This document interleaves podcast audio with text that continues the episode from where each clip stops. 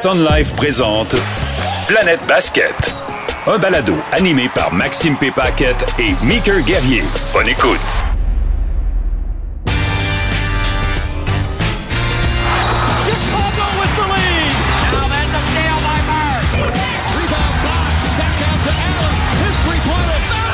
Oh.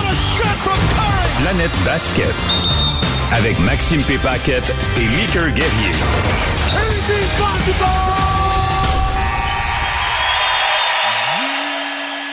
Centre-ville de Montréal. Bienvenue à Planète Basket. Maxime P. Paquette, salut. Enfin, une autre édition de Euh, Planète Basket. Hey, écoute, j'avais tellement hâte. Puis, tu sais, le thème part, tu t'es dans un mood. Le thème part, là, je me prenais pour Peter Yanopoulos. Là, je suis comme du centre-ville. Ou Bob oui, C à papa ses belles années. ou Bob C. Oui, parce que c'est tout ça est parti de Bob C. Como. Euh, écoute, années 90, Uh-huh. basket RDS. Un pionnier, hein? c'est ça qui était difficile dans ces années-là. On n'avait pas accès à tous les matchs qu'on a aujourd'hui, le câble, les matchs diffusés à RDS de manière régulière. On avait des matchs à RDS, mais pas autant. Puis en français, je connaissais pas tant le basket en français. Écoutez en anglais, mais je parlais pas encore tout à fait. J'étais pas totalement euh, bilingue ou trilingue même parce que je parlais déjà créole. Mais le, voir en français puis de pouvoir comprendre, puis c'était pas Kéten. Du centre-ville, c'est Ouais. pas Kéten. Tu sais, un tir enfoncé, yeah, slam dunk. Il disait le mot dunk quand même. Ouais, ouais, fait que slam dunk. Fait que tu sais, des, des affaires comme ça, fait que. euh, NBA ouais. Action avec Bob C. Moi, Ben j'en oui, manquais pas ben un. oui, là. chapeau et euh, shout out, comme on dit, spécial dédicace, comme diraient euh, les Français, à Bob C. Como. Allez, Et- hoop, hoop, oui. Sean Kemp. Et puis Sean Kemp, il en faisait-tu des alley-oop intenses? En tout cas, The Arrête parce que tu vas me lancer. Man. Tu vas me lancer dans nos souvenirs, euh, dans nos vieux souvenirs de basket. Donc, bienvenue, bienvenue à cette édition de Planète Basket. Max, on a tellement de sujets à aborder d'une édition à l'autre aux deux semaines. Ça a ses avantages parce que ça nous donne le temps de préparer l'émission, ça nous donne aussi d'accumuler des nouvelles. Mais des fois, des fois, il y a un peu trop de nouvelles. Uh-huh. Tu aurais le goût d'en parler tout de suite. Mais c'est le fun parce que tu vas voir, nos deux premiers sujets sont arrivés à deux moments différents, puis finalement, ils sont liés un à l'autre. Et tu as surnommé cette première séquence de notre émission. Comment tu l'as surnommé? Les mauvais garçons du basketball. Les mauvais garçons du basketball. Voilà. Parce qu'il faut parler de Jamorant, mais aussi de Draymond Green. Jamorant, on connaît ses histoires, ses problèmes avec la NBA, a été suspendu 25 matchs et Draymond Green, lui, suspendu indéfiniment par. Oui, ça va constituer le cœur de notre conversation à nous deux. On va bien sûr aborder d'autres sujets par la bande parce qu'il y a tellement de sujets intéressants, mais ce n'est pas tout. Encore une fois, tu as rencontré des gens hyper intéressants qui sont impliqués dans le monde du basket. Tout à fait, trois intervenants de qualité cette semaine, entre autres Rosalie Mercil, qui a une feuille de route vraiment impressionnante. Elle a représenté le pays à plusieurs événements internationaux déjà. Elle n'a que 20 ans et est maintenant en Division 1 en NCAA. Mais aussi, ça va être les matchs d'ouverture de la Toundra les 6 et 7 janvier prochains au Centre Pierre Charbonneau. Donc, pour l'occasion, on a rencontré un joueur, Mohamedou Ainsi que le- l'idéateur, celui qui a fondé l'équipe de la Toundra, Juan Mendez, qui lui aussi est un des meilleurs Québécois à avoir évolué dans les plus hauts circuits, 4 ans à NCA, dans un club select de 2000 points, 1000 rebonds. On va s'entretenir donc avec euh, trois excellents intervenants, encore une fois, cette semaine. Mais avant toute chose, à tout seigneur, tout honneur, Sun Life présente Planète Basket. Un balado animé par Maxime P. Et Meeker Guerrier. Bonne écoute. Il faut absolument remercier la Sun Life qui est partenaire, qui est la fondation de ce balado-là, parce que sans eux, rien ne pourrait se passer. Commanditaire de l'équipe canadienne, très impliqué avec les Raptors aussi. Et sais-tu qu'est-ce qui me fait rire, euh, Max? C'est que hier, j'ai été à la première de Cristal du Cirque du Soleil au Centre Bell. C'était présenté, entre autres, par la Sun Life. Et dans ma tête, moi, je pensais au basket. Je suis au Cirque du Soleil au Centre Bell, puis je me dis, hey, ça serait-tu le fun? NBA présenté par la Sun Life au Centre Bell. Mhm. Mon, é- mon esprit s'est mis à, à divaguer, puis je me suis mis à me projeter dans l'avenir. Tout ça pour dire que Sun Life et basket, C'est Les deux sont liés, Ben exact, oui, les c'est deux sont liés. synonyme. Partout au pays, ils sont là quand le basket est impliqué. Puis ce balado-là n'existerait pas sans eux. T'as raison. Encore une fois, un gros merci à la Sun Life. Puis moi aussi, euh, je regardais un match des Raptors cette semaine, puis j'étais pas capable de ne pas voir le logo de la Sun Life un peu partout sur le terrain. Tellement Meeker que ça m'a fait penser à une chanson pour les honorer. Et je te fais écouter ça, tu vas capoter.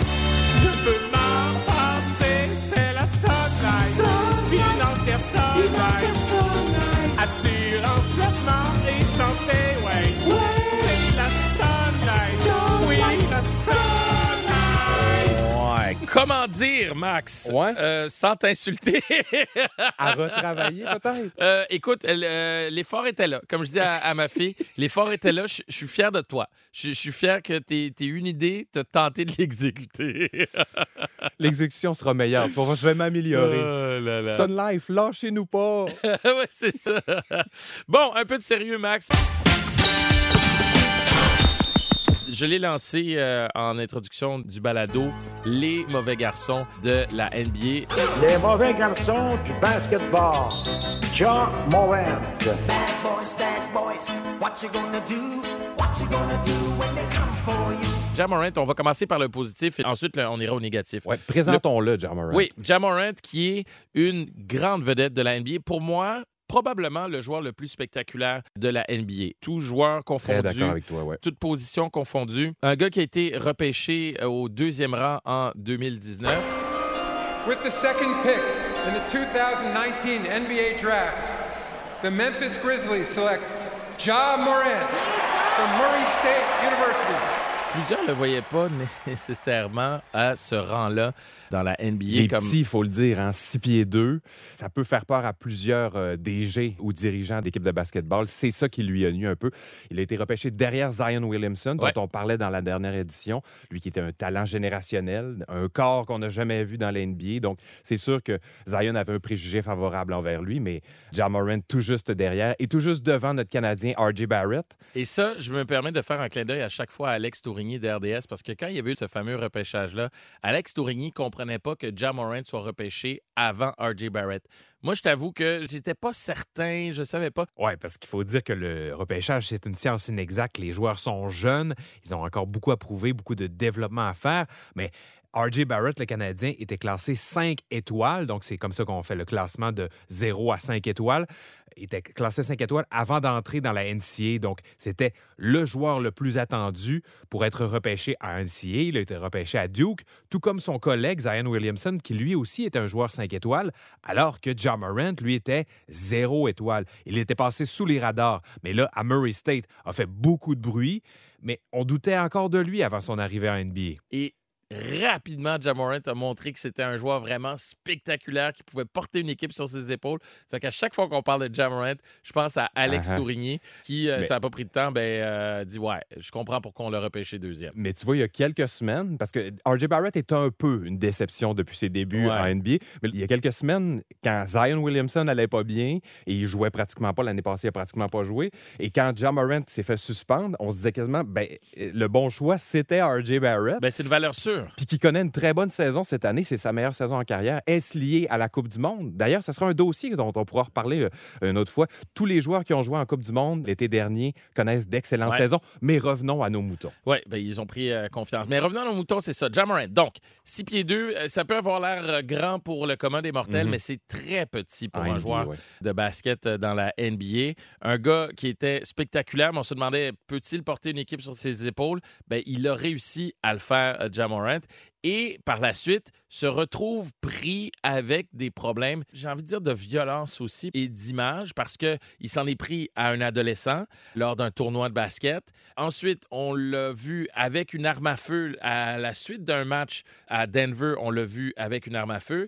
Il a été pris à un autre moment, filmé par des amis, encore une fois avec une arme à feu. Donc, non seulement il a été suspendu, mais il a été euh, en entrevue. Il s'est montré contrit. Il a dit qu'il avait eu sa leçon, qu'il avait eu honte, que ça n'arrivera plus. Et quelques semaines plus Ben oui. tard, se remet dans le pétrin. C'est avec Jalen Rose qu'il a Ouais, fait une bonne entrevue. after I made a you know terrible mistake, you know, being inside um, a club and you know went live Um, I put myself in, you know, a bad position. You know, the gun wasn't mine. It's not who I am. I don't condone in, you know, any type of violence. Um, but I take, you know, full responsibility, you know, for my actions. Um, made a, you know, bad mistake. Um, and I can see the image, you know, that I, I painted, you know, over myself, you know, with my recent mistakes. But, you know, in the future, um, I'm going to show everybody who John really is, you know, what I'm about, and, um, you know, change this narrative. Puis Jalen Rose, je trouvais que c'était. Écoute, d'un point de vue, là, c'est le gars de relations publiques en moi, l'ancien euh, qui parle. C'était parfait. Ouais, mais disons que c'était rapide un peu. T'sais, son acte de contrition était deux ou trois jours après l'événement. Ah, je m'e- je m'excuse, je ne le, le plus. Je suis un modèle pour les jeunes, etc. J'y croyais pas tellement, si tu veux. t'sais. Oui, mais d'un point de vue d'image, c'était réussi. Ben, tu voyais que c'était justement, il y avait une forte pression sur lui pour sortir puis pour aller dire les bonnes choses. Moi, c'est un peu de cet angle-là. tu que y as j'avais pas vu. cru, toi? J'y croyais pas à 100 disons. Moi T'sais, non plus. J'attendais de voir. J'étais un peu Thomas. Pas longtemps après ça, se remet dans le pétrin, encore une fois. The Instagram live video that happened over the weekend appears to show John Morant flashing a gun while inside a vehicle. Of course, it wasn't that long ago, just back in March, that the NBA had suspended John Morant for eight games after another incident online when he was holding a gun. Implication, arme à feu, réseaux sociaux. Puis là, tu te dis, le gars a signé un contrat de 250 millions de dollars. Il a signé euh, une, une paire de chaussures euh, signature avec Nike. Ben oui, il a tout pour lui, ce petit, entre guillemets, joueur de 6 pieds 2 seulement. John Morant, c'est un gars qui perce au panier dans une ligue où on adopte surtout le lancer de trois points, une ligue dominée par les gardes. Je dis ça, je sais que c'est contradictoire. Les titres de joueurs le plus utiles sont remportés par des grands gars dans les dernières années. Nikola Jokic, Joel Embiid, Giannis Antetokounmpo, LeBron James, Anthony Davis, Kevin Durant. Mais le reste de la ligue, on adopte surtout des stratégies offensives qui impliquent le tir de trois points et donc les gardes, ben lui, John Morant, ce qu'il aime, c'est percer au panier, tout comme chez Gilgeous Alexander ou De'Aaron Fox. Mais si chez Gilgeous Alexander le fait tout en finesse et en grâce, ben John Morant, lui, le fait tout en puissance. Et c'est ce que j'aime de son jeu. Avec quasiment violence. Moi, tu sais-tu à, à- à quoi il me fait penser aux joueurs des années 90? Tu sais, euh, à la blague, tantôt, on parlait de Sean Kemp. là. C'était un peu ce genre-là. Euh, Il y avait Jordan, euh, évidemment, Dominic Wilkins, qui rentrait comme ça avec une certaine violence tu sais, à, à Mhm. l'intérieur. Pas peur d'aller jouer à travers les arbres en dessous du panier. Exact. Alors qu'aujourd'hui, on voit de moins en moins ça. Les petits joueurs se tiennent en périphérie, distribuent le ballon, lancent des trois points. Ja Morant est un peu à l'ancienne et c'est ce qui fait qu'on l'aime. Il est spectaculaire. Moi, c'est un gars, je paierais pour aller voir seulement Mhm. Morant. Puis ça, il n'y a pas beaucoup de joueurs dans la NBA que je paierais pour aller voir uniquement ce joueur-là. Donc, de le voir se mettre dans le pétrin comme ça, c'était triste. Ja, t'as pas besoin d'être un gangster. On le sait que tu es un tough, justement, par ton jeu, comme tu viens de très bien l'expliquer, Max, par ton attitude. Arrête de jouer au sais, c'est vraiment venu me chercher. C'est rare que je me laisse emporter comme ça par un athlète. Donc, retour après 25 matchs.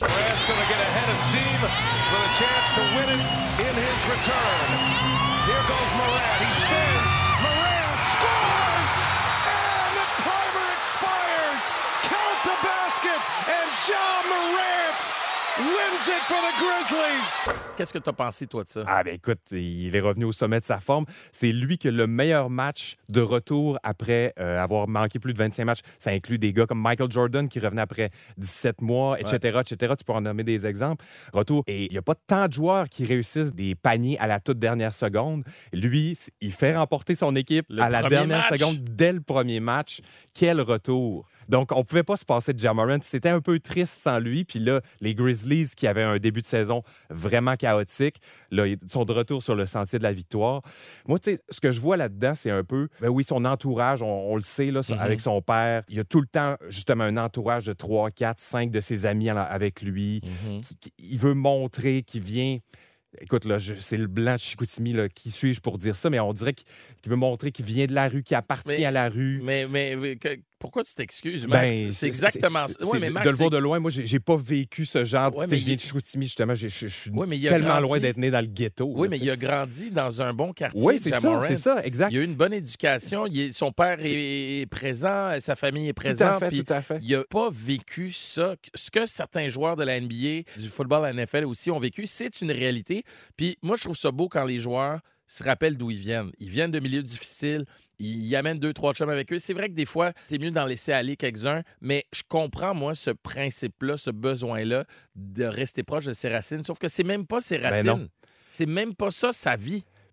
En plus, tu veux comme t'en sortir, montrer que tu t'élèves au-dessus de ce niveau-là. Puis si tu veux amener avec toi d'autres gens qui t'ont aidé à te monter, ben fais-le. Euh, prends cet argent-là, ce charisme médiatique que tu as pour élever ta communauté, pas te rabaisser à, te montrer plus fort que tout le monde. T'as pas besoin de faire ça. Voilà, et voilà. Et c'est ce qui l'a mis dans le trouble. Là, j'espère qu'il a eu sa leçon. Parce que quand tu regardes ses statistiques des deux premiers matchs, tu tu parlais du premier match où non seulement il marque 34 points, mais il fait gagner l'équipe à la cloche, là, at the buzzer, comme on Uh-huh. dit, réussit le panier final. Pour moi, ça fait partie des jeux les plus spectaculaires dans le monde du sport, avec un circuit en prolongation, trois balles, deux prises euh, en 12e manche, euh, fin de la 12e là, en série mondiale. Marqué comme ça à la dernière seconde au basket, c'est un des jeux les plus spectaculaires. Ben, il le fait à son retour. Ensuite, 20 points. Contre qui? Les Pacers, qu'on dit que c'est l'équipe de la jeunesse, l'équipe de l'avenir, avec euh, Ali Burton, euh, entre autres, avec notre Québécois Bénédicte Mathurin. Et quoi? Ils vont les battre. Fait que ça, ça a été pour moi deux matchs où Jam Morant est revenu au sommet de sa forme. Je t'avoue que j'avais des doutes. Je pensais pas qu'il allait revenir à ce sommet-là, en espérant qu'il ait appris sa leçon, parce que sans lui, les Grizzlies, c'est une équipe Ah ouais. Excessivement Très ordinaire. ordinaire, ouais, ouais. Mais tu sais, ce que je vois un peu là-dedans, c'est de l'intransigeance, ne pas vouloir faire de compromis. tu sais. On le voit dans son jeu, ça, justement. On en parlait, il, il fonce en puissance vers le Mm. panier, puis il tombe de haut des fois. On le disait, il est 6 pieds 2, très athlétique, mais des fois, justement, il joue tellement sans compromis, fonce au panier, tombe de haut, et sur chaque jeu, un grand potentiel de se blesser. Puis on dirait que je vois un lien entre les deux, entre sa façon de jouer au basketball et sa façon de mener sa vie personnelle, c'est-à-dire qu'il se croit invincible. Tu sais, on dirait qu'il se dit non, non, vous me direz pas quoi faire. Si Mm. je veux traîner un gun puis le montrer sur Instagram, je vais le faire. Là, euh, là, je dis ça, Ouais. euh, j'espère qu'il a appris de sa leçon, etc. là. Mais euh, on dirait que pour moi, ça, ça va ensemble. Tu sais, il va falloir que s'il veut perdurer dans la NBA, il va falloir qu'il apprenne, un peu comme Michael quand il est revenu, la, la- Ouais. la deuxième portion de sa carrière, d'apprendre à jouer un peu plus en finesse, justement, jouer avec des lancers en s'éloignant du panier, des fade-away, bien sûr. Je- J'essaie de faire une traduction libre, mais essayer d'un peu moins attaquer le panier sans aucun compromis parce qu'il pourrait avoir une carrière courte s'il continue à faire ça ici. Et pour terminer sur Jamorant, Max, la question qui tue. Oh. Maintenant que Jamorant est revenu, est-ce que les Grizzlies se qualifient pour les séries éliminatoires ou non? Pas le play-in, là, les Mhm. séries éliminatoires. Je pense que oui. Je pense qu'ils vont être là sur euh, une lancée. Ça va faire du bien. Euh, lui, il arrive très frais après le tiers de la saison à peu près. Je pense que ça va donner un élan puis qu'on on va les voir en série. euh. Moi, je pense qu'ils vont faire le play-in puis ils vont se qualifier pour les séries, Ouais. mais ils vont pas Ils se vont être qualifier. dangereux. OK. Ouais, ouais, mais ils vont pas se qualifier pour les séries tout de suite. Top Ah ouais, 6, hein, ça va être tough. Ça Ah, va c'est être cool. tough, On ça va, on être va suivre ça d'ici la fin de l'année. il y a quand même huit matchs qui les séparent de la, euh, la sixième place des Mavericks. Puis je regarde les équipes avant. Je me dis, il y a peut-être juste les Clippers, euh, parce qu'en ce moment, au moment où on se parle, Timberwolves, Thunder, Nuggets, Kings, Clippers. Je voulais te reparler des Clippers, justement. Tu sais, on s'est laissé la dernière fois que Ah. tu m'as dit que tu y croyais pas. Ouais, Là, là, ils ont aligné des victoires. Ouais, hein? neuf victoires de suite. J'y crois là- pas plus. Là, ils ont perdu hier soir contre Oklahoma City. Mais euh, je vais te dire, je suis à peu près à la même place que toi. Je ne pas sur cette équipe-là. On a voulu mettre des stars ensemble, puis des stars qui n'étaient pas contents dans leur marché. Puis...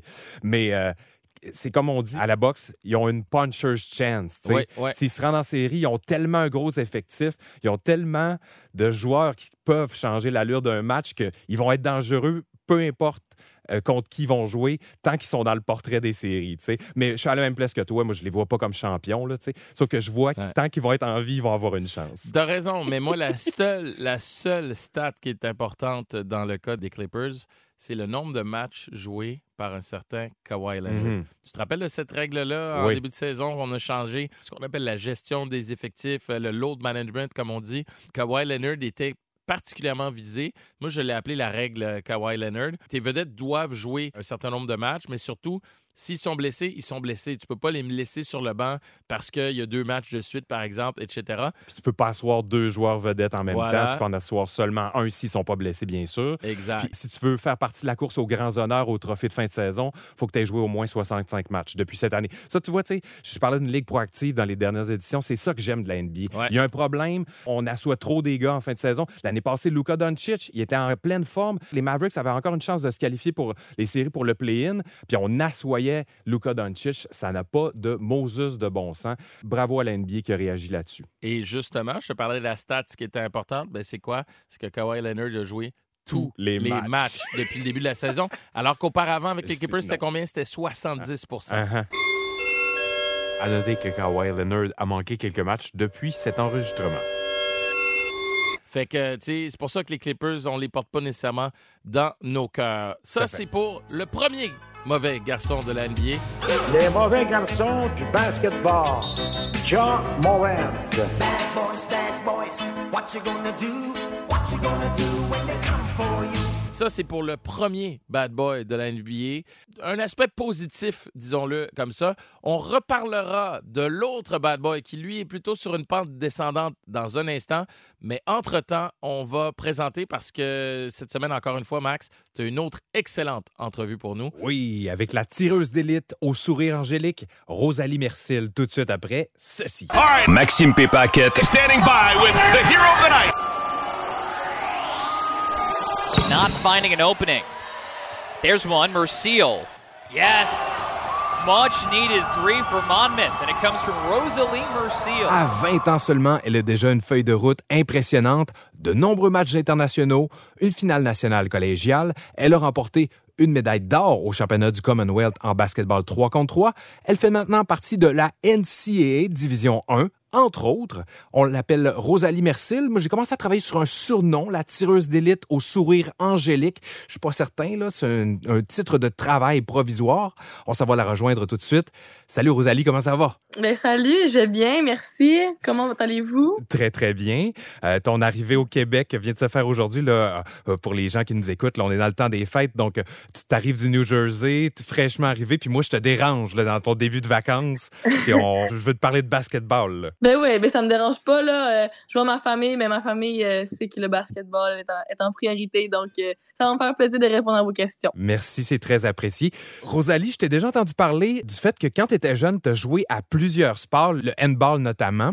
Pourquoi t'as accroché Oui. au basketball? Le basketball, dans le fond, c'est un mélange de footwork, mais aussi de lancer. Donc, c'est pas juste les pieds, mais aussi les mains qui travaillent. Puis, j'ai des bonnes mains. Donc, il fallait vraiment que je trouve un sport que non seulement le cardio était atteint, mais aussi mes mains. Donc, euh, j'ai juste aimé le basket parce que c'était juste un sport qui était méconnu auparavant.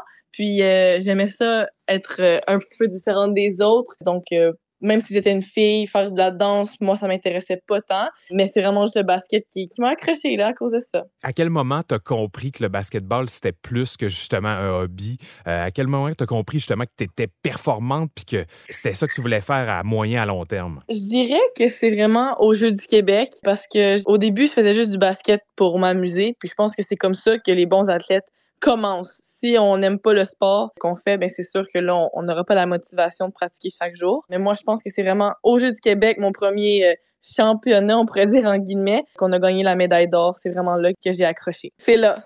Pour situer les gens, tu as 20 ans, tu es originaire de Saint-Jean-sur-Richelieu? Je suis née à Saint-Jean-sur-Richelieu. Ben, j'habitais à Saint-Jean-sur-Richelieu, mais à Greenfield Park. Fait que ma mère a fait de la petite route. j'ai grandi à Saint-Jean. J'ai fait euh, l'école Providence, l'école Amel. Euh, si vous venez de Saint-Jean, euh, vous pouvez les connaître. Saint-Jean represent. C'est ça.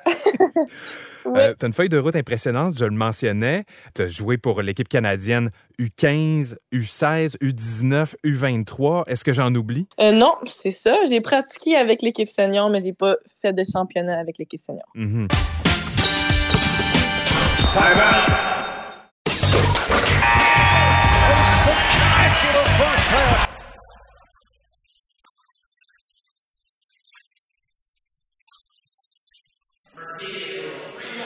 De retour à Planète Basket, on vous rappelle qu'on est en conversation avec Rosalie Mercil, l'enfant chéri de Saint-Jean-sur-Richelieu, qui connaît déjà un début de carrière spectaculaire.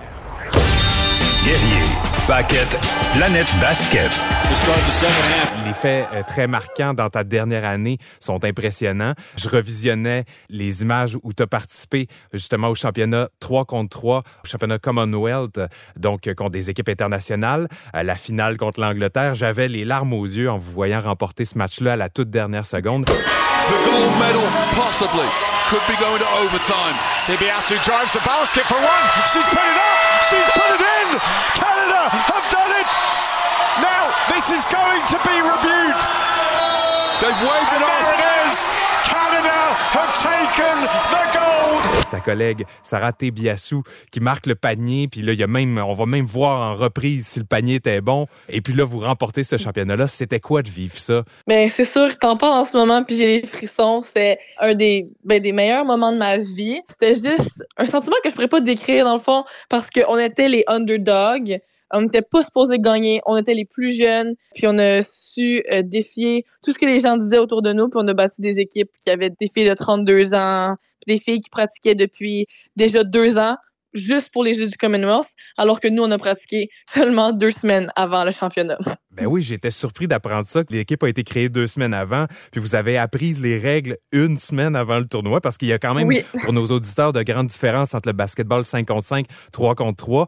Donc, ça a commencé par quelques défaites, mais là, on l'a dit, vous avez éventuellement remporté le championnat. Donc, cette route-là de passer d'un peu des néophytes du basketball 3 contre 3 à remporter un championnat, comment s'est faite cette route-là? Ben, c'est sûr que quand on a commencé, il fallait apprendre les règles, comme tu as dit, mais ça vient, sais, comme quand tu sais comment jouer au basket, normalement, ça va bien, là, c'est fluide, mais c'est vraiment apprendre les stratégies qui sont différentes du 5 contre 5 avec le 3 contre 3. Ça s'est fait quand même assez bien. T'apprends à vitesse grand V, veux, veux pas. Là. Donc, euh, wow, bravo. Merci. Cette- Puis en même temps, dans la même année, ben là, tu étais à ta troisième année chez les géants de Saint-Jean-sur-Richelieu, qui est euh, au niveau de la division 1 du- du RSEQ, donc au niveau collégial. Puis là, vous êtes rendu jusqu'au championnat national. Parle-moi un peu de cette Oui. année-là, les souvenirs que tu en gardes, puis aussi le fait que tu as dû grandir énormément en tant que joueuse de basketball pendant cette année-là.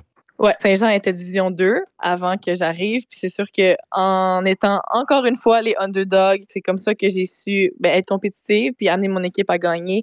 Tu sais, on parle, oui, je suis bonne au basket comme que les gens disent, mais c'est vraiment toute l'équipe qui avait besoin de performer. Puis c'est ça qu'on a fait pour se rendre jusqu'au championnat national. Puis faire l'histoire puis gagner un championnat provincial. Donc, c'est vraiment comme ça que ça se passait dans les pratiques. Tout le monde pensait qu'on allait perdre autour de nous, mais non, on a continué à se battre puis on a gagné le championnat provincial. Puis malheureusement, on a eu une défaite en finale du championnat national, mais je pense qu'on a quand même marqué l'histoire, puis on a mis un statement, comme qu'on dit. Statement que Saint-Jean, c'est la place. Oui, vous avez mis euh, Saint-Jean sur la map euh, au niveau basketball. Oui, c'est ça.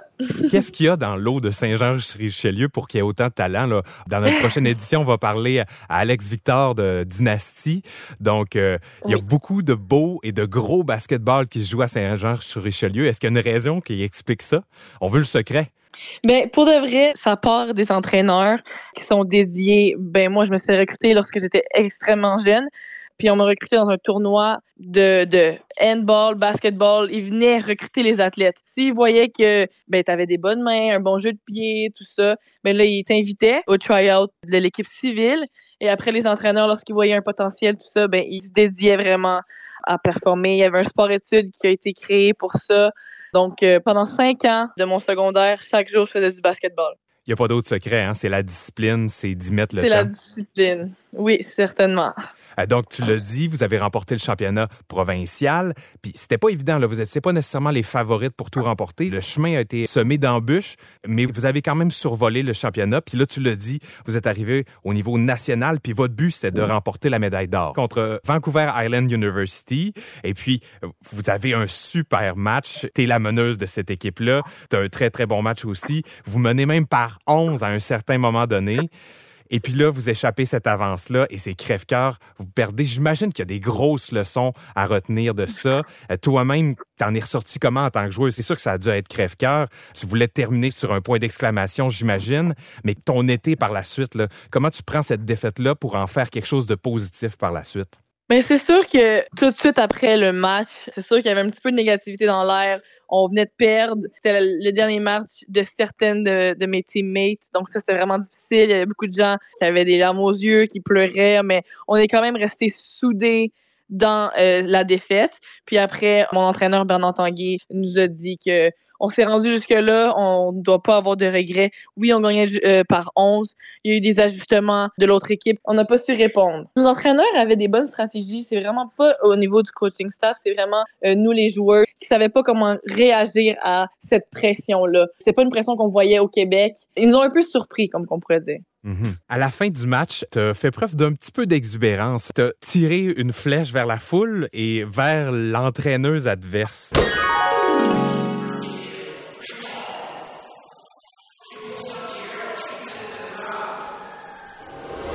T'as admis par la suite que c'était pas ton genre. Et- et- Ouais, non. tu n'es pas une joueuse Ben, exubérante. Moi, je pense que je suis compétitive, puis que sur le feu du moment, ça peut m'arriver peut-être de faire des gestes, mais c'est jamais pour être méchante. là.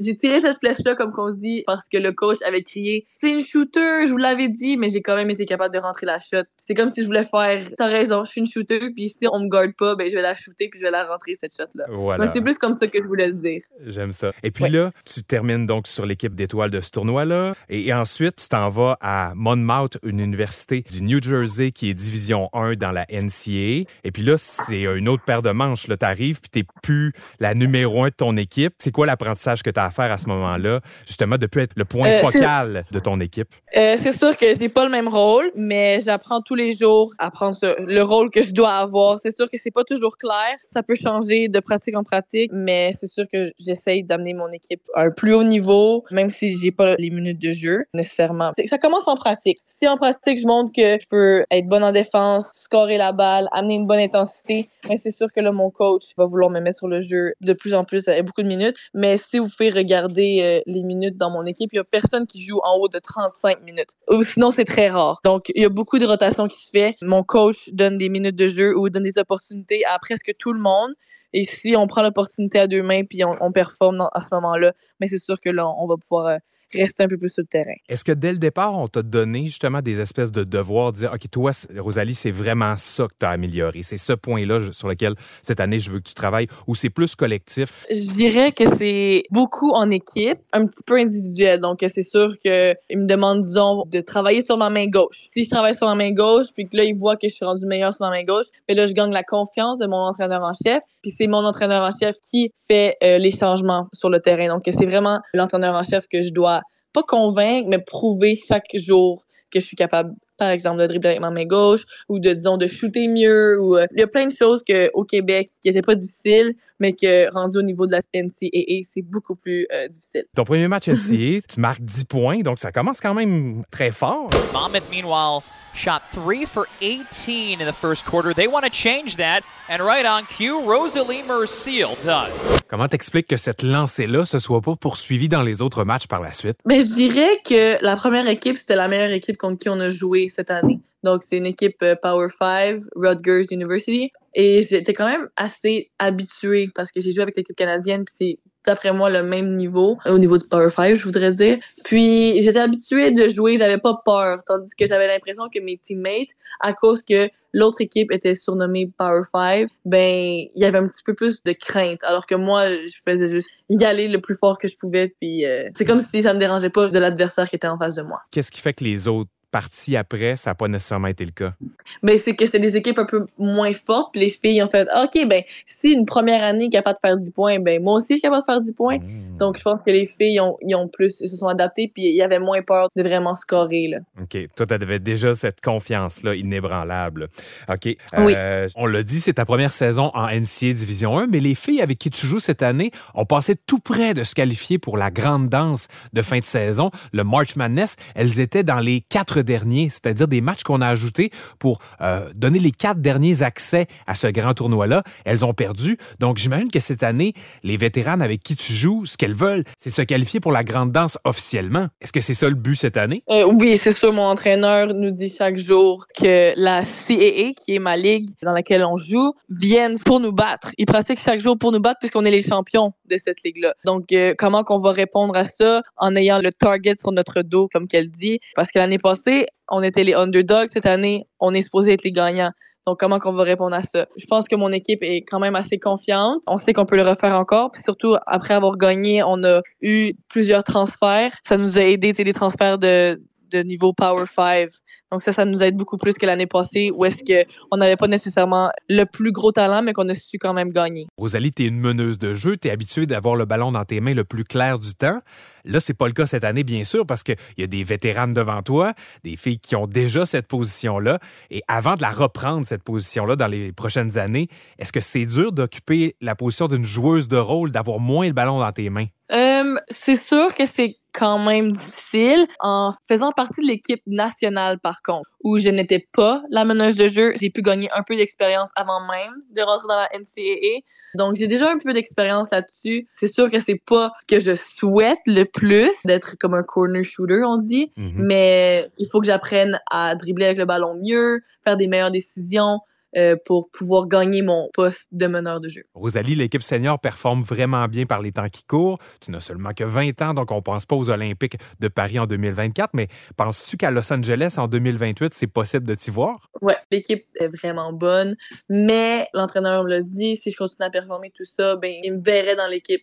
Mais il attend que les, les meilleurs prennent leur retraite en premier pour que la relève puisse performer. Est-ce que c'est de la grosse pression? Est-ce que c'est difficile à vivre? Tu sais, quand tu sais que tu es déjà dans les plans de l'équipe senior alors que tu as seulement que 20 ans, est-ce que ça te met beaucoup de pression ou tu t'en sers comme motivation? Ben, au, début, c'est un petit peu stressant, mais après, je le prends comme de la motivation. S'il y a des gens de l'extérieur qui me voient comme un morceau pour leur équipe, ben, ça me donne une motivation de plus.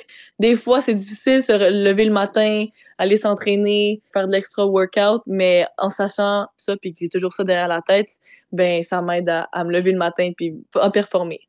La question santé et mieux-être Sun Life. Rosalie, je sais que tu te tiens en forme, écoute, par la force des choses, par le basketball. Qu'est-ce que tu fais de plus que le sport pour te maintenir en bonne santé, autant physique que mentale?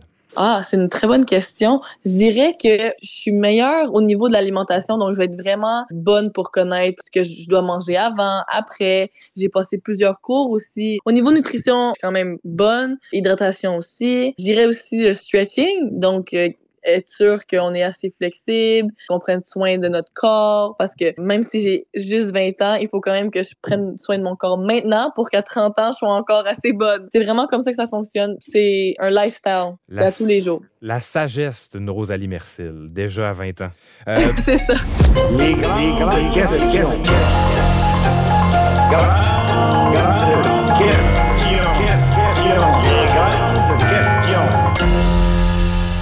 On instaure ça cette semaine, extrait d'un jeu qui s'appelle Les grandes questions. Donc, euh, c'est une question que je pise au hasard qui est sur une carte.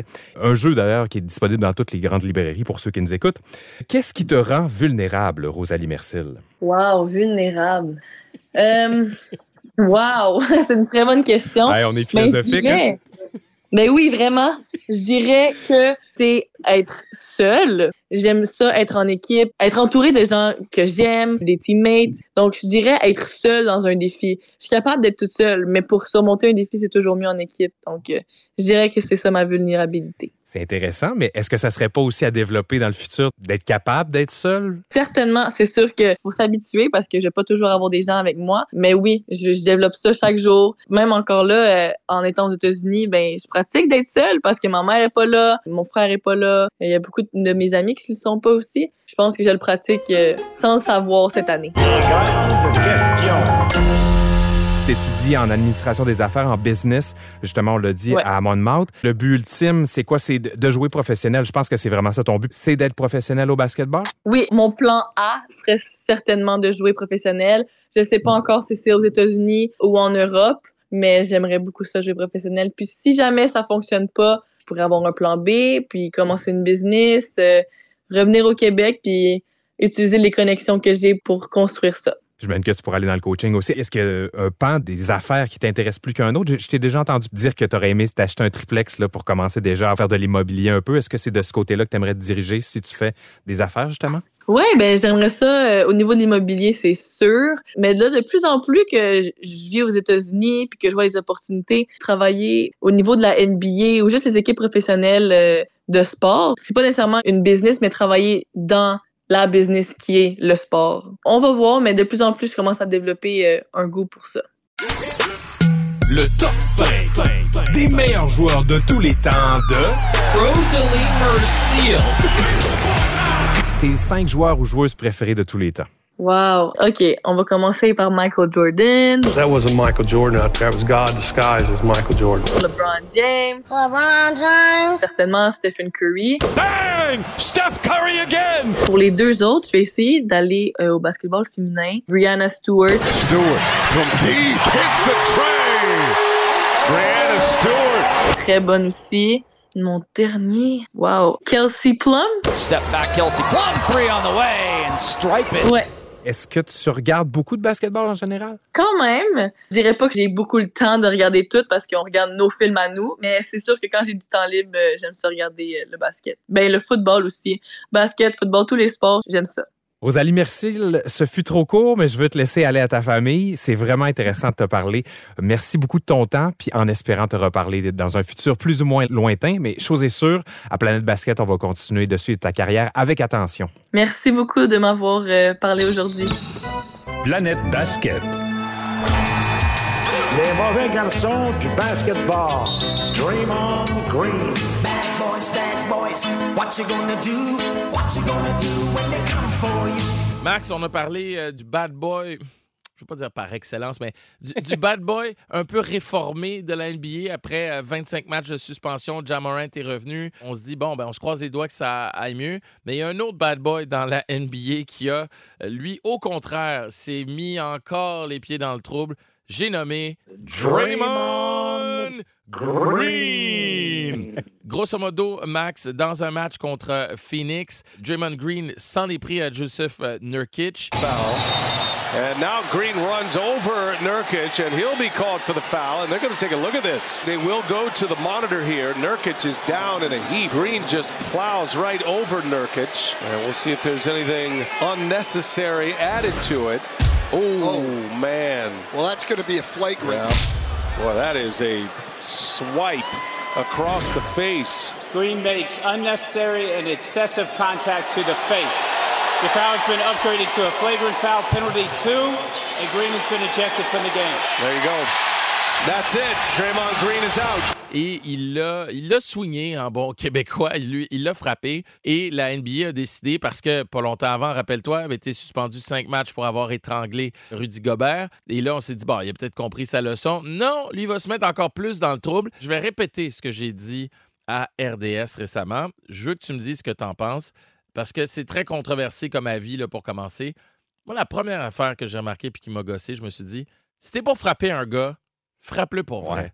Fais pas, semblant. que t'as pas fait par exprès, Ça, puis ça l'as commence- accroché, puis ouais, ouais. ça commence à m'écœurer. Uh-huh. Ça, ça, là-dessus, là, je me dis, c'est juste, ça fait un peu couleuvre, ça fait hypocrite, ça fait jaune. Je dis pas que c'est correct de frapper quelqu'un, je dis juste, fais-lui face. Si tu veux t'en prendre à lui, prends-toi à, à lui, mais fais pas ça comme ça en sous-marin, en hypocrite, là.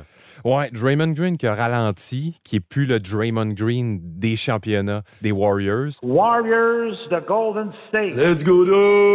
On l'a pas mentionné, mais il y a eu aussi une altercation en début de la dernière saison avec Jordan Poole, qui a un peu mené au départ éventuel de Jordan Poole vers Washington. Ça, à savoir si c'est une bonne chose ou si c'est une mauvaise chose, on s'en reparlera. Mais Draymond Green, c'est 19 éjections en carrière.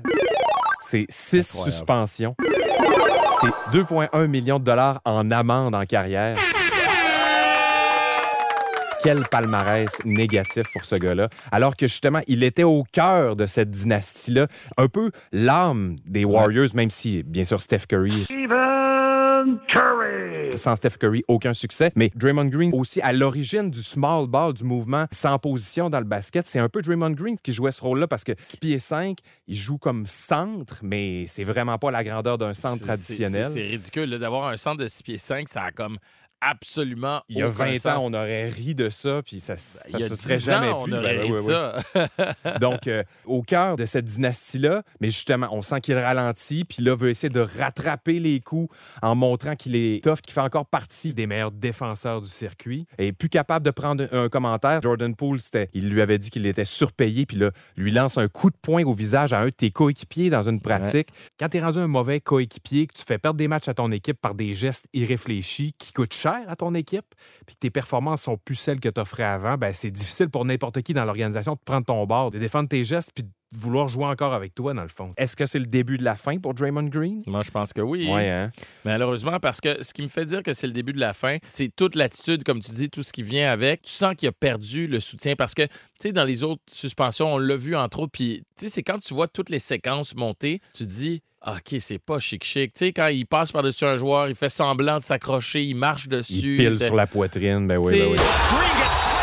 Technical has been assessed. Sabonis is down. Draymond stepped on him. Tu te dis, OK, là, ça commence à faire. Puis ses coéquipiers, tu sens qu'ils commencent à être tannés aussi. Puis d'ailleurs, tu regardes Steph Curry depuis euh, la suspension, on dirait qu'il a repris un peu de leadership puis des rênes de cette équipe-là. Je me demande si Draymond n'était pas même euh, une certaine nuisance pour les, les Warriors avec son caractère et son attitude. Et même Steve Kerr, il l'a dit, c'est Draymond a à travailler sur lui, puis c'est lui qui doit prendre ses responsabilités. Donc, je pense que ça sent le début de la fin parce qu'il a déjà 33 ans. Il n'est plus que l'ombre de lui-même dans son jeu. Il fait plus peur à personne. Puis je pense que c'est ça qui va mener éventuellement à sa perte. Suspension indéterminée pour euh, Draymond Green. Donc, j'ai bien hâte de voir comment ça va se développer dans les prochaines semaines. Là, il s'en va en espèce de thérapie, entre guillemets. Mhm. Pour moi, il a surtout besoin de discipline. Et ça, ben, on verra s'il va être capable de l'acquérir dans les prochaines semaines. Les Warriors ont pris son bord, euh, justement, dans le dossier Jordan Poole l'année dernière. Là, deux suspensions de cette année. Je pense qu'on est vraiment tanné du côté des Warriors.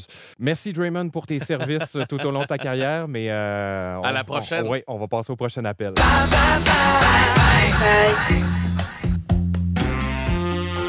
Planète Basket. Max, c'est la nouvelle année, c'est une période de renouveau. C'est une période aussi d'avoir une certaine réflexion sur le passé, de voir, OK, qu'est-ce qui s'est passé dans la dernière année? Qu'est-ce qu'on souhaite pour la nouvelle année? Les résolutions, j'y crois pas, mais j'aime ça des fois revoir puis repenser, prendre un peu de recul euh, par rapport à ce qui s'est passé l'an dernier avant de regarder vers l'avant. Toi, qu'est-ce qui t'a marqué de 2023 dans le monde du basket? Le basketball canadien a vraiment pris son essor, son envol. On est rendu une puissance mondiale. Médaille de bronze, baby! Ben oui, troisième position, c'est fait. Puis si tu regardes le classement, ben là, on a atteint maintenant la sixième position avec le nombre de points qu'on a atteint. Mais si tu regardes les pays qui sont devant le Canada maintenant, je te dirais qu'il y a seulement les États-Unis et la Serbie où je me dis vraiment, OK, ils ont probablement un petit avantage. Même la Serbie, je pense que là, c'est sûr que Jokic n'était pas là pendant le championnat du monde, mais on n'avait pas, nous, euh, Andrew Wiggins, Jamal Murray, Brendan Clark et plusieurs autres. Je pense qu'on va avoir euh, des bons matchs euh, cet été. Ça, ça sera de- dans les souhaits de la prochaine année.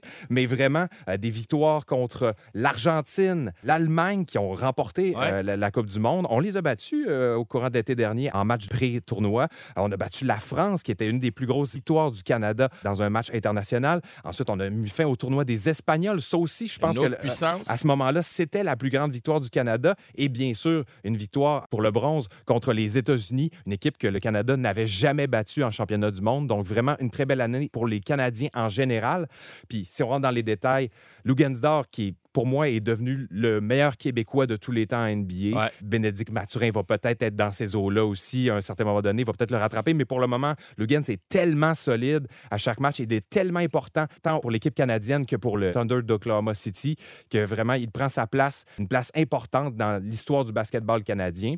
Bravo à deux organisations montréalaises qui se sont greffées au panorama sportif euh, montréalais, l'Alliance de Montréal qui a eu une deuxième saison et la Toundra de Montréal. Ça fait du bien de voir du Ouais. beau basket à Montréal. Et puis, ben, euh, c'est ça. euh, J'ai parlé de Bénédicte, mais Bénédicte aussi, qui a eu une très belle première saison, qui nous représente très bien. Puis les autres Québécois aussi, là, je ne les ai pas nommés, mais Chris Boucher, Olivier Maxence Prosper, bravo à ces gars-là. Puis à tous ceux qui poussent en dessous dans la NCA, on a du beau basket qui s'en vient dans les prochaines années. Le Canada, je pense, est une puissance, puis est une puissance pour y rester pour les prochaines années. Donc, félicitations, belle année de basket. Ouais, une à très belle tous nos, année. nos gars, nos filles aussi. Au 3 contre 3, là, on a une équipe canadienne qui est tout feu, tout flamme, remporté trois tournois en Les sol canadien. Cette année. Ben oui, exactement. Donc, euh, ça aussi, ça va être beau de les voir euh, aux prochains Jeux olympiques. Donc, encore une fois, félicitations au basketball canadien. Une très belle année 2023. Ouais, puis on va en parler beaucoup euh, dans la prochaine année. Et un, un petit coup de chapeau également à Evenco qui a amené un match de la NBA encore une fois cette année. C'était le Thunder contre les Pistons. Et euh, qui l'eût cru, c'est peut-être ça qui a mené à la gang des Pistons, mais ça, c'est une autre histoire.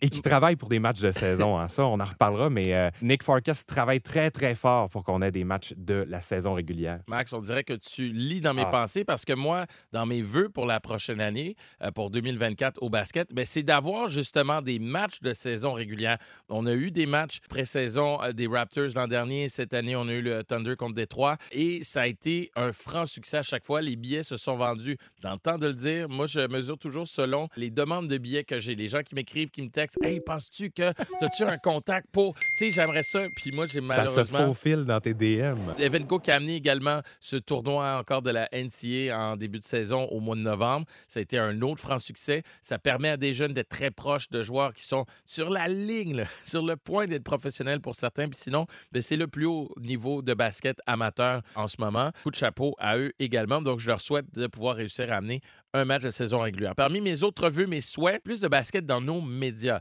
On a le balado, la Sun Life nous soutient, le 98.5 Cogeco sont derrière nous. On a du basket à RDS, pas seulement des matchs des Raptors, mais des matchs de la NBA également. On en parle dans les journaux, on parle de nos Québécois, euh, mais j'en veux encore plus. Tu parlais de l'Alliance, la Toundra, bien qu'on commence à mousser un peu plus. Euh, L'Alliance est bien établie, Euh, euh, les gens y vont, c'est l'été aussi, ça aide, mais j'aimerais que la Toundra prennent un, autre élan cette année. Puis moi, je veux y aller plus souvent. L'an dernier, ça a été un peu plus compliqué. Là, avec toute la couverture qu'on fait, les émissions qu'on anime, c'est plus difficile d'y aller, mais Ils vont être compétitifs cette année en plus. ça on, va a- être le on fun. on va avoir un gros effectif. Ils veulent gagner dès cette année, la Tundra. alors ça, c'est non seulement un souhait, mais c'est une promesse. On va voir un match, toi et moi, cette saison euh, de la Toundra. On y sera. Ensuite, plus de Québécois dans la NBA. Ça s'en vient, ça s'en vient. Parce qu'il y en a dans la NCAA. Le basket canadien va bien, mais le basket québécois aussi va particulièrement bien. Bien, ça donne espoir, puis ça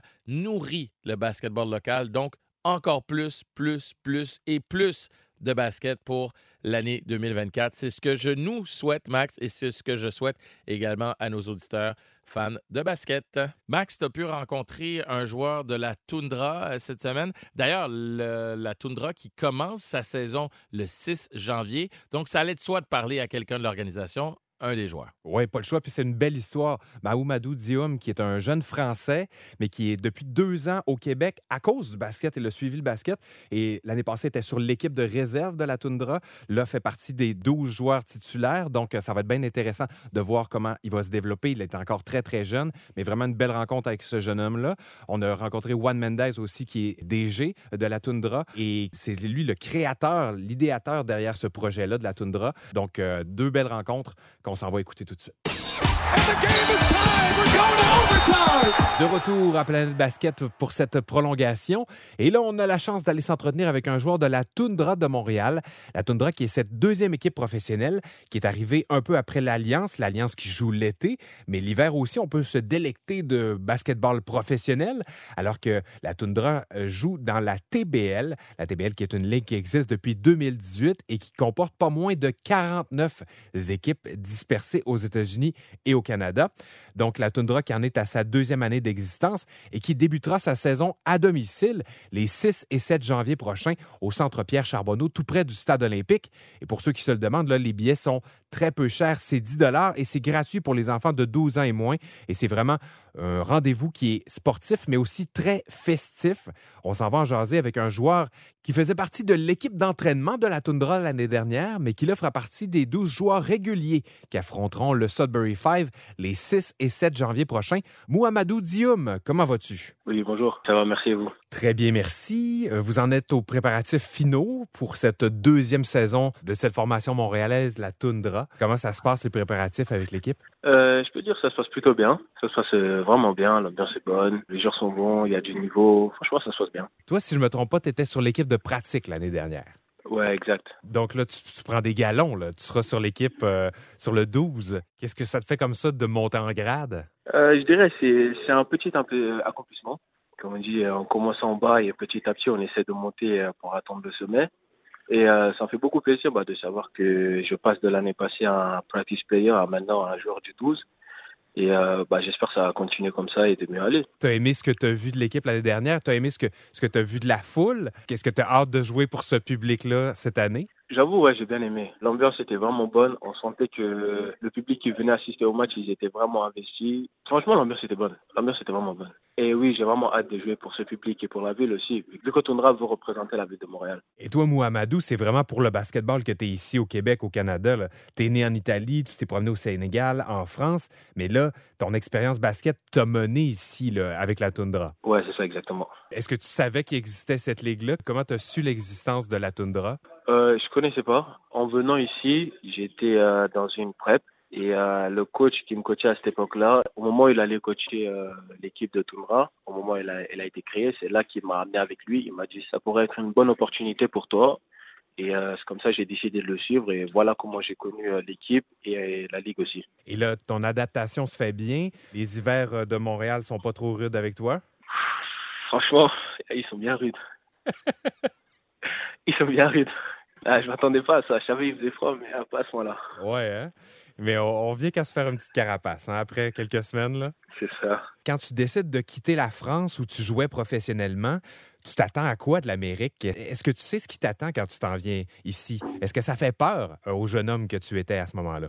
Bien sûr, quitter la maison, ça fait peur. Tu sais pas à quoi tu t'attends, tu connais pas la destination où tu te rends, donc tu as toujours cette peur de l'inconnu. Par rapport au basket, bah il y a aussi cette partie en mode excité qui t'aide un peu à oublier la peur et tout ce qui va avec. Du Canada, qu'est-ce que tu connaissais? Du Canada, je pourrais dire presque rien. Ah ouais, hein? Ouais, ça a été une découverte à quasi 100%, je dirais. Après, j'aime bien euh, visiter un peu des pays où comme je connais pas et tout ça. Donc, euh, j'aime bien le, le centre-ville. Je me suis vite adapté et j'ai vite oublié cette peur-là un peu de l'inconnu. Quels sont tes coups de cœur, je te dirais, à Montréal? Je dirais un peu la culture. Oui, est-ce que tu trouves des similitudes, disons? On dit souvent qu'on est cousins avec les Français. Est-ce que justement tu te sens un peu chez toi parce qu'on parle le français? Ouais, un peu, ouais, je dirais oui. À quel moment tu as goûté à ta première poutine? Oh. Ah, c'est vrai, la poutine. Tout le monde de Montréal à Paris danse la poutine. C'est mon premier coach qui m'a fait goûter. Il m'a dit, OK, toi, t'es nouveau. OK, vas-y, je vais te faire goûter la poutine. C'est la poutine du KFC. J'en ai aussi goûté d'autres dans d'autres restos, mais bizarrement, j'ai plus préféré celui du fast-food que les vraies poutines qu'on sert dans les grands restos. OK, fait que t'es pas un grand fan, disons. T'en manges à l'occasion, mais pas plus que ça. De temps en temps, oui. Dans ton estomac, des sensations magnifiques. C'est une bonne affaire pour garder ta taille d'athlète. Puis euh, le, le niveau de basketball ici, est-ce que tu t'y plais bien? Est-ce que tu penses que tu vas pouvoir faire ta place dans cette ligue-là, la TBL? J'ai encore des lacunes à travailler, mais euh, sinon, au niveau de la base, je pense vraiment pouvoir euh, me faire une place si j'arrive à bien gérer le côté tactique, je dirais, genre la prise de décision, les bonnes décisions, à quel moment les prendre. Si j'arrive à gérer ce côté-là, je pense que je peux me faire une place euh, au sein de cette équipe. Est-ce que tu sais déjà le rôle que tu vas occuper dans l'équipe? Pas je sais que je suis jeune, donc je vais pouvoir apporter de l'énergie aussi bien en attaque euh, qu'en défense aussi, les contre-attaques, les rebonds, la pression en défense. Après, si je peux avoir plus, évidemment, je vais essayer de chercher plus. Moi, je suis plus un joueur du style euh, rapide, basé sur mon athlétisme. Je suis un gars athlétique, donc euh, ça se ressent dans mon jeu. Quand je joue, je mise beaucoup sur la vitesse, sur l'explosivité, le saut et tout ça. Sur quel joueur tu t'es calqué? C'était qui tes joueurs préférés en grandissant? En grandissant, bah, je dirais l'incontournable Jordan. Ouais, je me suis beaucoup calqué de lui. Même jusqu'à aujourd'hui, je dirais, euh, je m'inspire beaucoup de lui sur certains mots, sur la façon de jouer, sur le mindset et tout ça. Sinon, aujourd'hui, je dirais aussi euh, Anthony Edwards. C'est- J'aime bien ce joueur. Le prochain Michael Jordan? Peut-être, on sait jamais. Hein. Lui-même s'est beaucoup inspiré de Michael. hein. On le sent dans son jeu qu'il aime beaucoup percer ça, au panier. euh, ouais. Et un vrai leader. Est-ce que toi-même, tu essaies d'être vocal autant que lui sur un terrain? Est-ce que tu essaies toi-même d'être un bon leader? C'est un objectif de devenir un bon leader pour une équipe. Actuellement, je prends ce qu'on me donne. Dans l'équipe, il y a des grands cadres, il y a des gars qui ont de l'expérience, qui sont plus aptes, mais n'empêche que si j'ai l'occasion de me montrer, je n'hésiterai pas. Quel genre d'équipe vous allez avoir cette année? Est-ce que la chimie se crée tranquillement? Ah oui, oui, oui. Les joueurs viennent de différents endroits, de différentes villes, le pays, oui. Mais euh, arrivé sur le terrain, on peut vraiment dire que petit à petit, on est en train de créer une vraie famille. Les joueurs se connectent entre eux, que ce soit sur le terrain et aussi en dehors du terrain. Et quel genre d'équipe vous allez avoir cette année? À mon avis, aussi bien des bons joueurs euh, qui sont athlétiques, bons en contrainte, tout comme on a des joueurs intelligents, patients et qui savent euh, cueillir les bonnes occasions. Quoi. Je dirais, ouais, je dirais entre les deux. ouais. Le top 5 des meilleurs joueurs de tous les temps de Mouhamadou. Tu m'as parlé de. Anthony Edwards. Tu m'as parlé de. Michael Jordan. Es-tu capable de me faire un top 5 de tes joueurs de tous les temps de la NBA? Kobe, Hakim Olajuwon, Hakeem Olajuwon. je mettrais LeBron, LeBron James. je mettrais Shaq. Shaquille O'Neal. Oh, Shaq et Hakim? Ouais. C'est- T'as de la grandeur sur ce 5 partants-là, disons. Ouais. À quel point le basketball prend de la place dans ta vie en général? Actuellement, je suis vraiment focus sur le basket, genre basket, basket, basket. J'ai quand même réussi à valider mon diplôme, mon bac. Pour ici, c'est l'équivalent du secondaire, mais euh, je suis vraiment lancé sur une carrière en mode euh, je suis focus sur le basket. En même temps, le basket représente beaucoup pour moi. J'en fais depuis que je suis petit. J'aime beaucoup ce sport, tout ce qui m'apporte. Donc, euh, je peux vraiment dire que je suis à 100% dans le basket. Ça ressemble à quoi une semaine type pour toi? Est-ce que c'est beaucoup d'entraînement? À quelle fréquence tu t'entraînes, soit seul ou soit en équipe? Actuellement, on a beaucoup d'entraînements en équipe. Là, vu qu'on a commencé, ça fait trois fois à peu près par jour, quatre fois par semaine à peu près. Et sinon, de mon temps libre, soit je vais shooter, soit je reste chez moi à me reposer et euh, prendre soin de mon corps. Est-ce que tu as un autre emploi en parallèle ou c'est seulement basket en ce moment? Non, c'est seulement basket. Ah ouais, c'est cool ça. Et tu dis que vous allez jusqu'à trois entraînements par jour? Ouais, trois entraînements par jour, ouais. C'est tout le temps sur un terrain ou vous avez des entraînements musculaires inclus là-dedans? Non, on a aussi de la muscu, comme euh, par exemple aujourd'hui, on avait muscu ce matin, puis shooting, et le soir, on aura entraînement collectif. OK. Puis est-ce que vous avez vraiment des schèmes de jeu d'intégrer ou c'est vous n'êtes pas encore rendu là nécessairement? Oui, on a, on a déjà commencé à avoir des systèmes, on en a déjà quelques-uns, et euh, ouais, on peut dire ça. ouais. Intéressant. Et puis, euh, est-ce que tu as hâte à ce premier match-là? Est-ce que tu es nerveux? Est-ce que tu commences à y penser tranquillement? À, à Sudbury? Est-ce que vous vous préparez pour cette équipe-là? Ou cette équipe-là, justement, est en formation et vous n'avez pas vraiment d'infos sur cette équipe-là encore? Ouais, déjà, après, moi, en tout cas, personnellement, on, je crois pas qu'on ait des infos. Peut-être que si, mais en tout cas, moi, j'en ai pas. Et euh, pour revenir à votre première question, oui, j'ai très hâte. J'ai j'ai hâte. Après la nervosité, je me dis, euh, je sais pas trop d'y penser. Je me dis juste, euh, aujourd'hui est un nouveau jour. Je viens, je m'entraîne. Le lendemain, pareil, je viens, je pense au jour même, je m'entraîne le jour même. Je fais ce que j'ai à faire sur le jour. Et je pense pas ni à demain, ni à hier. Je pense à au jour J. Tu es focusé sur la tâche. C'est ça, exactement. Est-ce que tu as des membres de ta famille qui sont ici ou qui vont venir te voir pendant la saison? Actuellement, il y a juste mon petit frère qui est ici avec moi. Mais euh, si tout se passe bien, oui, euh, il y a mes parents qui ont l'intention de venir de temps en temps me visiter. Est-ce que c'est dur comme ça de s'éloigner de sa famille pour un rêve? Ah, oui, franchement, au début, ça peut être dur. Il y a des moments où, comme ça se passe pas trop bien, c'est là que tu te rends vraiment compte de c'est quoi d'avoir une famille à côté. Des parents, des frères et sœurs qui te tiennent et tout ça.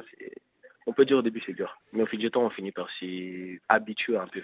Qui t'aide à t'acclimater à Montréal? Après, je suis pas quelqu'un qui sort beaucoup, donc euh, j'aime bien rester chez moi. Mais sinon, euh, j'avais des connaissances. Je me suis fait quelques amis euh, dans mon ancien club, à- dans mon ancien prep. Donc euh, parfois, bon, surtout du temps où on joue encore ensemble, c'est plutôt eux qui m'aidaient à m'acclimater. Mais maintenant, je dirais, je suis plus, je reste chez moi tranquille, je fais pas grand chose. Tu regardes du basket? Ouais, c'est ça. Quelle est ton équipe favorite en NBA? Actuellement, je dirais les Suns. En fait, ça joue entre les Suns et euh, Minnesota. Et pourquoi? Qu'est-ce que tu aimes dans ces équipes-là?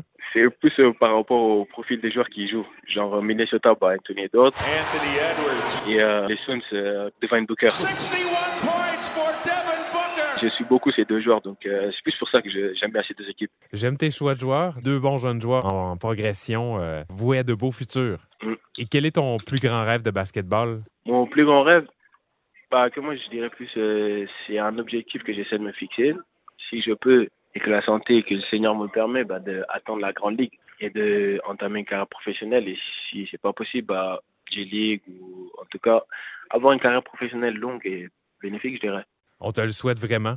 Puis euh, on vous souhaite deux belles victoires contre le Sudbury Five les 6 et 7 janvier et une très belle saison, Mouamadou. Merci, merci beaucoup. Guerrier, Paquette, Planète Basket. Toujours dans le cadre de la rentrée montréalaise de la deuxième saison de la Toundra de Montréal dans la TBL. Ce sera donc le 6 et le 7 janvier prochain. On s'en va parler à l'idéateur, celui qui a décidé de créer une deuxième équipe à Montréal, une deuxième équipe professionnelle, celle de la Toundra, Juan Mendez. Juan Mendez a lui-même un grand parcours au basketball. Il a joué quatre ans à Niagara, une université en NCA. Il fait partie d'un club select de joueurs qui a marqué 2000 points et qui a obtenu 1000 rebonds. On lui a parlé tout d'abord de l'effectif de l'équipe. L'année dernière, ça a très bien commencé avec quelques victoires d'affilée, mais ensuite, ça s'est gâché. L'équipe a fini avec 10 victoires et 15 défaites. Est-ce qu'il veut une équipe plus compétitive cette année? I think the quality of basketball this year will be higher. It'll be an exciting bunch. It'll be something that everybody in Montreal needs to watch because it's going to be electric. Our initiative this year is to win games. Uh, we're trying to reach the playoffs and try to win a championship. That's our goal. So it's a totally different team. We still keep Canadians. We still have four to five Canadians from Quebec. We're trying to keep it to where we're very competitive. and we have our core guys, which are Canadian on the team. Yes. Our core guys for this team will always be Canadians. We'll always have four to five Canadians on our team to represent who we are because this is a community team first and foremost. Juan Mendez est enflammé par son équipe. Il dit que ça va être une équipe électrique qui va être compétitive. Son but cette année, c'est de gagner des matchs. Et pour ça, ben, on a une équipe qui est composée de moins de joueurs locaux. Il va toujours y avoir quatre ou cinq joueurs locaux, donc de Montréal, du Québec, parce que pour lui, c'est une équipe qui veut représenter sa communauté. Mais le but cette année, c'est vraiment d'avoir une équipe compétitive. On a par la suite demandé à Juan Mendez qu'est-ce qui a changé depuis son temps? Lui, il a fait la NCA au début des années 2000. Maintenant, il y a beaucoup de joueurs canadiens en NBA. Les universités, les grandes ligues se tournent vers le Québec, vers le Canada pour trouver des joueurs. Qu'est-ce qui a changé depuis ces années en tant que joueur? When I played, basketball was nowhere to be found in Canada. Usually guys would have to leave their provinces to go and play in the U.S. to be able to get recognition. Now basketball is huge. After Vince Carter played here with the Raptors, gave us that notoriety when it comes to basketball. And then the Raptors, they've done a great job, obviously winning the championship in 2019. Those two things, they're catapulted the sport. And the fact that the immigration population has grown so fast in the last 20 to 5 years, that helps moving forward when it comes to the game of basketball. So kudos to immigration, kudos to the Raptors, and obviously Alors, il nous le confirme, le basketball n'existait pas dans son temps. C'est comme ça qu'il le dit. Mais euh, l'explosion de Vince Carter au sein des Raptors de Toronto, puis bien sûr, le championnat des Raptors de Toronto en 2019 a fait exploser la popularité de ce sport au pays. Et on peut pas s'en cacher, l'immigration a grandement aidé. Nos portes sont ouvertes depuis quelques années au pays quant à des nouveaux arrivants de partout à travers le monde et ça favorise bien sûr ce sport au pays. Maintenant, si on avait affirmé à Juan Mendez il y a 10 ans que le Canada deviendrait une puissance du basketball mondial, qu'est-ce qu'il nous aurait répondu? Est-ce qu'il nous aurait cru? Would I believe you? Maybe not. But I mean, look, I've been in basketball for a long time, so I knew the trend would happen. I knew it could happen. It was just a matter of time. Evolution is inevitable in, in any sport. You know, you have to evolve to better the sport regardless of where you are. And I believe Canada is at the forefront as we speak about, uh, you know, regarding basketball. Canada is going to be at that level for a long time. And yes, we are in the golden era when it comes to basketball in Canada. It's only going to continue growing. Est-ce qu'il nous aurait cru? Peut-être pas. Mais il savait que quelque chose se tramait. Il voyait le bouillonnement des choses. Et il dit que l'évolution est inévitable. Le Canada est au centre de ce bouillonnement mondial et va continuer de l'être pour de nombreuses années. Juan Mendez, pourquoi est-ce qu'il a voulu s'impliquer comme ça en créant une nouvelle équipe professionnelle à Montréal? My goal is to give back to the community. The core of who I am is basketball. So creating basketball in my city, at the end of the day, that's what I want to do. And that's why we have the Montreal Tundra. I'm excited for that. Il le fait parce qu'il a voulu redonner à la communauté. Le basketball est au centre de sa vie et c'est pour ça que la Tundra existe maintenant et ça l'excite au plus haut point. Merci beaucoup, Juan Mendez. Merci beaucoup. Thank you for your time.